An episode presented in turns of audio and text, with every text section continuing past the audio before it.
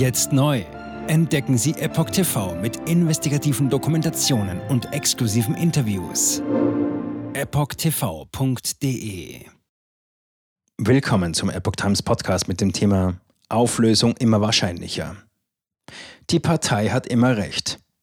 Das langsame Sterben einer Rechthaberin. Ein Artikel von Alexander Walasch vom 11. August 2023. Machtkämpfe, Richtungsstreit, Querelen und persönliche Animositäten. Was sich aus den Trümmern der DDR hinüber in den Bundestag rettete und zur Keimzelle einer neuen bundesrepublikanischen Linken wurde, könnte bald das Zeitliche segnen. Wer ist eigentlich aktuell Parteivorsitzender der Partei Die Linke?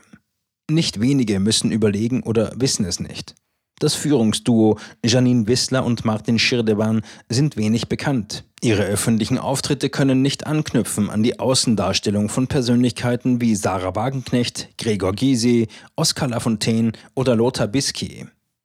Die Geschichte der Nachfolgepartei der SED ist über weite Strecken geprägt von Debatten um das historische Erbe und Führungsstreitereien um die politische Linie der Partei.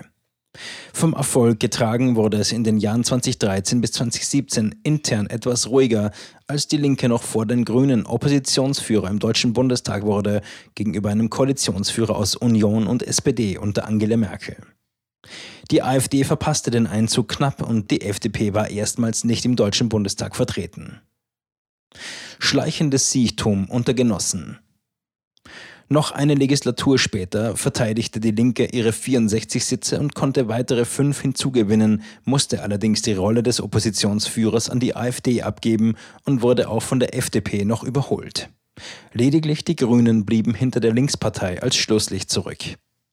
Der Blick auf die Grünen mit ihrer roten Laterne ist deshalb interessant, weil es der Ökopartei in der Folge bis 2021 gelingen sollte, eine massive mediale, vor allem öffentlich-rechtliche Unterstützung hinter sich zu vereinen. So kamen hier bald fünfmal so viele Talkshow-Auftritte zusammen, als sie die Linkspartei in dieser Zeit für sich verbuchen konnte. Im Wahlkampf zur Bundestagswahl 2021 stellten die Grünen gar eine Kanzlerkandidatin, deren tatsächliche Wahl nicht viel weniger überrascht hätte als die Wahl von Olaf Scholz, SPD, der im Finale den teilweise noch hochfavorisierten Armin Laschet, CDU, hinter sich lassen konnte. Die Bundestagswahl 2021 wurde zum Desaster für die Linke.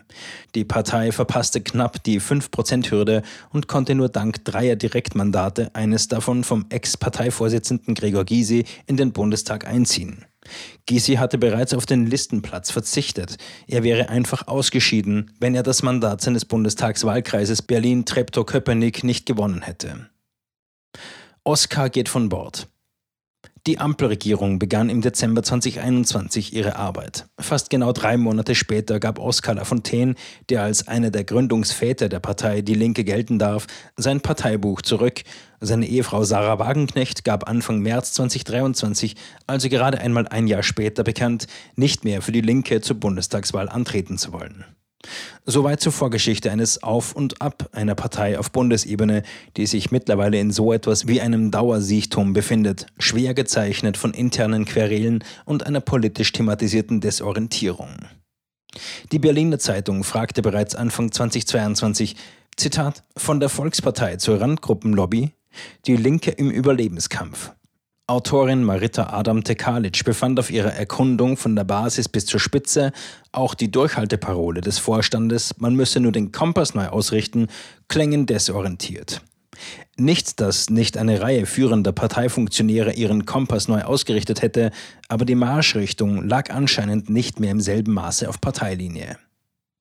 Die schon erwähnte Sarah Wagenknecht laboriert schon länger an der Idee einer eigenen Partei, ohne konkreter zu werden, noch niemand weiß so recht, was da im Werden ist. Dieser dauerhafte Fuß nach draußen wurde so zum gewichtigen Damoklesschwert über der Fraktion, aber da hängen weitere, wie im Folgenden noch zu berichten ist. Zuletzt organisierte Wagenknecht im Februar dieses Jahres gemeinsam mit Emma, Herausgeberin Alice Schwarzer, auf eigene Kappe eine Demonstration für Friedensverhandlungen in der Ukraine. Give Peace a Chance. Vor wenigen Tagen kündigte die Co-Fraktionsvorsitzende Amira Mohamed Ali an, nicht erneut für den Posten zu kandidieren und gab dafür explizit politische Gründe an. Bei einer Mehrheit der Funktionäre habe sich ein Kurs durchgesetzt, Zitat, der meinen politischen Überzeugungen an vielen Stellen deutlich widerspricht und der die Linke zunehmend in die politische Bedeutungslosigkeit treibt, sagte Frau Mohammed Ali.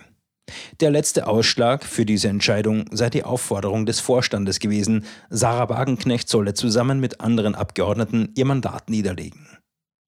Welche prominenten Köpfe gibt es noch in der Partei? Da wäre der WASG-Gründer und ehemalige Vorsitzende der Linkspartei, der Bundestagsabgeordnete Klaus Ernst. Der hat jetzt angekündigt, sollte Wagenknecht eine eigene Partei gründen, an ihrer Seite zu stehen. Über einige seiner Parteikollegen sagt er heute, sie wären politikunfähige Clowns gegenüber dem Bayerischen Rundfunk und zitiert unter anderem vom Tagesspiegel, teilte Klaus Ernst weiter aus und sagte unter anderem, Zitat, es gibt Leute in der Partei, deren Kontakt zur Arbeit sich darauf beschränkt, dass sie mal als Schüler oder Student ein Regal bei Aldi eingeräumt haben. Zitat Ende. Die Bundestagsabgeordnete Sevim Dagdelen gehört mittlerweile ebenfalls zur Riege der bekennenden Abtrünnigen. Parteichefin Janine Wissler scheute sich zuletzt nicht, mit ihrer Genossin öffentlich einen Streit über nicht geleistete Beitragszahlungen zu führen. Wohin soll die Reise gehen? Dagdelen ist auch Unterstützerin der von Wagenknecht im September 2018 gegründeten Aufstehen-Bewegung, die durchaus als Probelauf für die Gründung einer Wagenknecht-Partei verstanden werden kann. Wagenknecht selbst hat sich allerdings mittlerweile aus der Führungsspitze ihrer Bewegung zurückgezogen, die sie anfangs noch mit folgenden Worten beworben hatte. Zitat, wir wollen nicht mehr zuschauen, wir wollen etwas ändern. Zitat Ende. Wenn man jetzt nicht gegensteuere, sei dieses Land in fünf oder zehn Jahren nicht wiederzuerkennen. Deutschland verändere sich in eine Richtung, die viele Menschen nicht wollten. Bei Frau Dagdelin bleibend kann hier noch zitiert werden, was die Politikerin gegenüber der Funke Mediengruppe sagte, hier zitiert von der Tagesschau.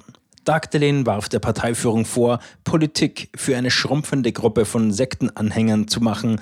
Ausgegrenzt würden all diejenigen, die sich für eine Politik für die Mehrheit der Bevölkerung einsetzten. Zitat Ende. Covadis die Linke? Ist hier bald 35 Jahre nach der Wiedervereinigung das Ende der Idee einer Partei links von der SPD in Reichweite gekommen?